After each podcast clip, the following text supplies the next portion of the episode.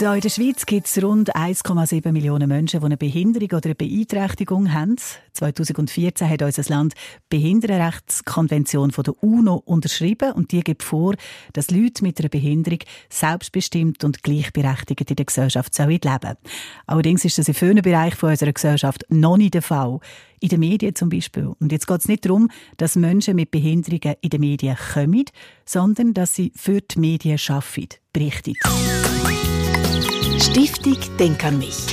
Solidaritätsstiftung von SRF, wo Ferien- und Freizeitaktivitäten für Menschen mit Behinderungen unterstützt. Die Organisation Inclusion Handicap setzt sich dafür ein, dass Menschen mit Behinderung in den Medien arbeiten können. Sie fördert das, macht das möglich mit ihrem Pilotprojekt ReporterInnen ohne Barrieren. Da bildet sie seit 2021 Menschen mit Behinderung zu Journalisten und Journalistinnen aus. Die Stiftung Denk an mich unterstützt das Projekt, auch dank Spenden und Legat. Und Pascal Volke hat mit dem Projektleiter, Sedan Gafuri, über das zukunftsweisende Projekt geredet. Die Stimmen und Perspektiven von Menschen mit Behinderungen in der Schweiz, ja, die sind nach wie vor viel zu wenig hörbar und sichtbar, wenn es um die Medienberichterstattung geht.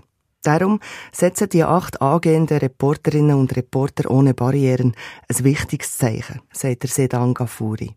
Die gesellschaftliche Problematik liegt für mich vor allem wirklich in dem begründet, dass man äh, häufig Menschen mit Behinderung einfach nichts zutraut.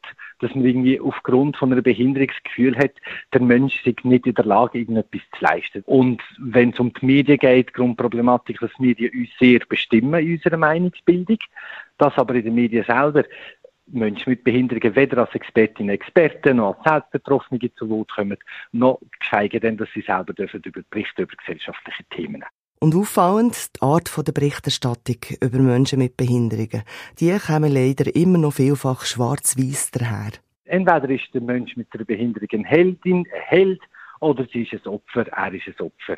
Irgendetwas dazwischen, eine realistische Sichtweise, ist nicht so vorhanden. Das typische Beispiel, wenn jemand gesund sozusagen einen Unfall hat, nachher im Rollstuhl sitzt und dann wird immer so der Fokus darauf gelegt, wie stark es nachher die Person ist, wieder das Leben zu leben und so weiter und so fort.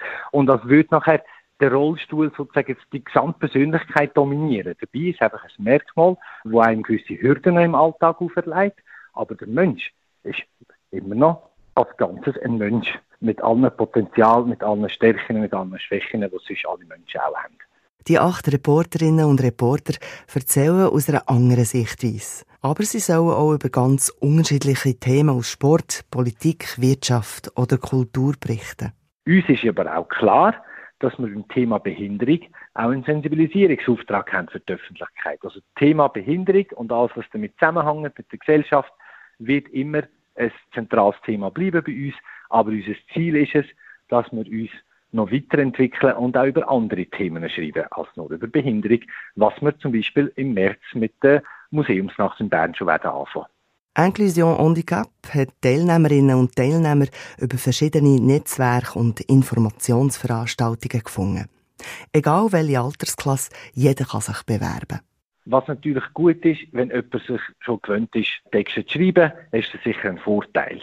Ein Vorteil ist es auch, wenn jemand einen Lehrabschluss hat oder einen Uni-Abschluss, ähm, weil dann hat man schon wie gewisse Sachen können lernen. Das Wichtigste für uns ist, man muss können selbstständig Texte schreiben. Und das muss man auch nicht am Anfang von der Ausbildung unbedingt können. Das lernt man ja in der Ausbildung. Aber am Ende von der Ausbildung muss man in der Lage sein, selbstständig einen Text zu schreiben von A bis Z. Und sie müssen in der Lage sein, selbstständig Kontakt zu ihren Interviewpartnern aufzunehmen oder die Anreise zu planen. Den Rest können sie sich aneignen. Die Ausbildung ist in verschiedenen Modulen aufgebaut. Im Grundsatz erreichen wir es so, dass wir Menschen mit Behinderungen darin ausbilden in journalistischen Grundkompetenzen.